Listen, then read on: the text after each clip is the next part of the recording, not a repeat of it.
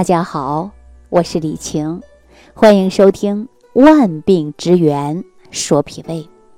那今天呢，跟大家聊一聊，说脾胃功能受损伤，它会出现什么样的症状呢？哈，我跟大家说，两种症状，一个就是痰饮症，另外一个呢就是腹泻。腹泻呢，确实很多朋友啊非常关心的问题。但是今天呢，我给大家讲的腹泻，跟咱们常见的腹泻呢，它还不一样。说腹泻严重到一定程度以后，那就是突然间频繁的腹泻，导致虚脱。在中医里，把它称之为暴泻，啊，就是形容的腹泻。好像洪水泛滥一样的凶猛，在短时间内突然的爆发，而且呢一发不可收拾。我记得有一个词儿叫“一泻千里”呀，哈，这一类的人呢，出现的暴泻是非常危险的。如果这种情况得不到及时有效的控制，那么接下来呢就会出现呐脱症啊，然后呢会有呕吐、大汗淋淋。大小便呢失禁的现象，严重威胁到身体的健康。那大家说哇，这么严重啊？那我们怎么预防呢？在暴泻之前有没有什么信号呢？我告诉大家啊，这是我们呐真正要了解到的。俗话说了，懂得了，了解多了，我们就可以防患于未然。大家说是不是啊？好，那如果说暴泻前你出现的这个症状，你就应该多注意啊。什么症状呢？那我跟大家说一说啊。因为啊，我们身体当中呢，一旦出现这个信号了，腹泻之前你会出现一个就是腹胀啊，食量减少，舌苔发白发腻，舌头呢还会微胖啊，而呢湿热，暴泻型啊。就会有口干、口臭、恶心、胀肚的情况，并且伴随呢黄色的舌苔，长期没有便意的现象。那一旦出现这些症状，那一定要呢警惕起来，要及时的调养你这个脾胃的功能，避免暴泻的发生啊。那任何疾病啊都是从小发展起来的，如果你没有充分的重视，没有及早的预防，一旦疾病的发展，那就会在你身体上兴风作浪，逐渐呢从局部破坏到全身。首先，大家要明白，腹泻呢对你来说是一个什么样的病症啊？可以说，它在不间断的损耗你脾胃之气，损耗你身体当中的阳气。所以说，腹泻的人身体。都会非常的虚弱。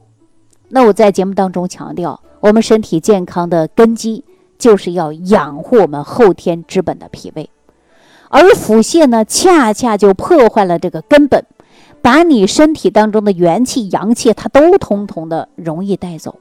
那你说你身体能健康吗？答案是肯定不会，是吧？你的脾胃功能能好吗？答案是肯定不会好的。所以说，针对你这个情况，我给你一套恢复方案，大家想不想要呢？啊，如果想要呢，一定要记住了，好好来听啊。这个方案呢，我们提前说啊，它就是帮助你提升脾胃之阳，起到健脾利湿的作用啊。什么方案呢？我给大家说了，就是我上次节目当中给大家讲到的五行健脾散。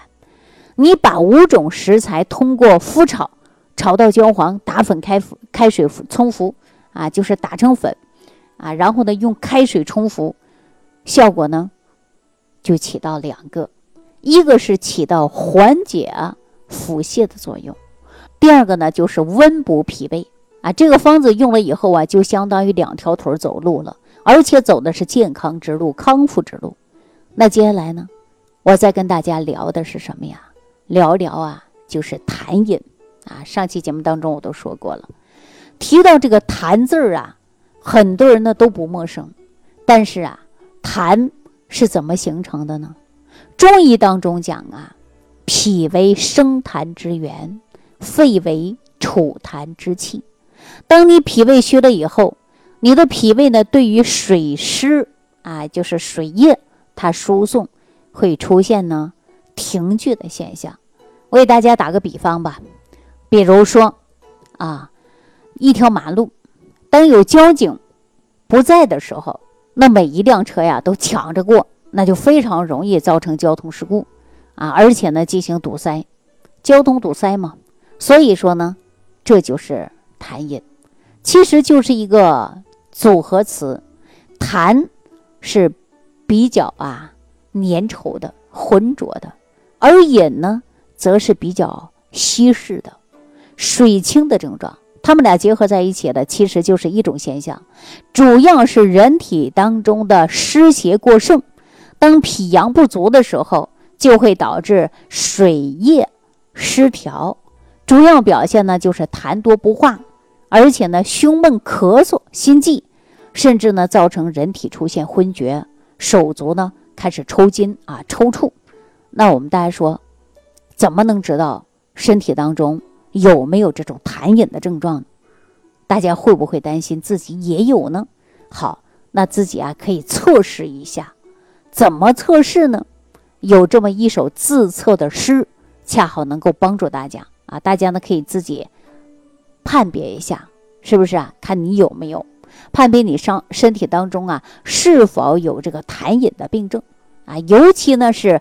寒痰型的心脏病的朋友，你真的应该要仔细的听一听，也许说的就是你啊！啊，这首诗是这样说的啊：说面色发白，脚怕冻，小腹冰凉，隐隐痛，小便频繁，大便稀，一口浊气堵住胸。首先呢，要明确一点。主要是因为你的脾胃虚弱，然而呢形成了痰饮。现在医学对于痰饮呢进行了分析和化验，经过研究表明，痰饮当中有大量的有毒物质，还有呢身体无法吸收的垃圾。如果痰饮停留在你体内，会对健康产生了非常大的危害。那我们今天呢就告诉大家这个问题呢一定要重视起来啊！怎么重视呢？我今天也给大家带来了一个非常好的方法，这个方法解决于我们痰饮的啊，非常管用。只要大家记好了四味材料，只要你记住了，按照我给你说的，就可以帮助您呐解决这个问题啊。首先，肉桂十克，淮山十克，山楂十五克，啊，炙甘草六克。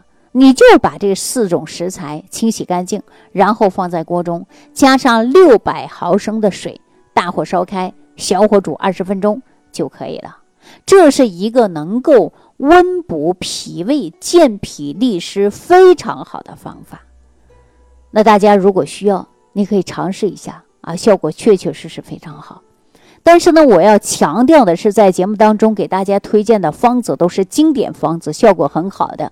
呃，但是为了大家的健康负责任，在你尝试这个方子之前，你最好找个大夫给你辨一下体质啊。因为中医讲到的八纲当中，把疾病分为八种，就是寒热虚实、阴阳表里。只有辨证准确了，不管是用药，还是呢用食疗方法来调养。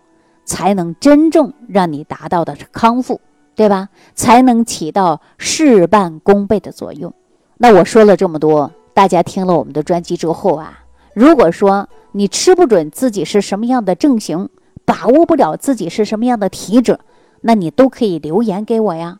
啊，我想啊，我是可以帮助您的啊。或者呢，你可以直接呀，在我们节目当中我说这个方子。找你当地的医生帮你辩证一下，如果说能用，那你就踏踏实实的用着啊。总的来说，我就希望我们这档节目的播出能够让大家有所收获。总之，不管你是治的还是养的，前提必须是要辩证啊，辩证施治啊，辩证来调养。只要对症了，我们呢都很容易的把你的问题得到很好的解决。是吧？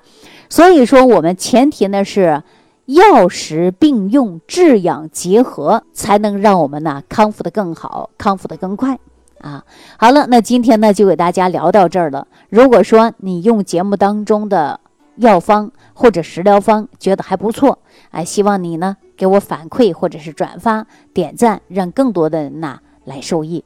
那么我们脾胃病啊，它绝对不是个小病。在今后的节目当中呢，我会通过生活当中的各种案例来给大家讲万病之源在脾胃。好了，朋友们，下期节目当中我们再见。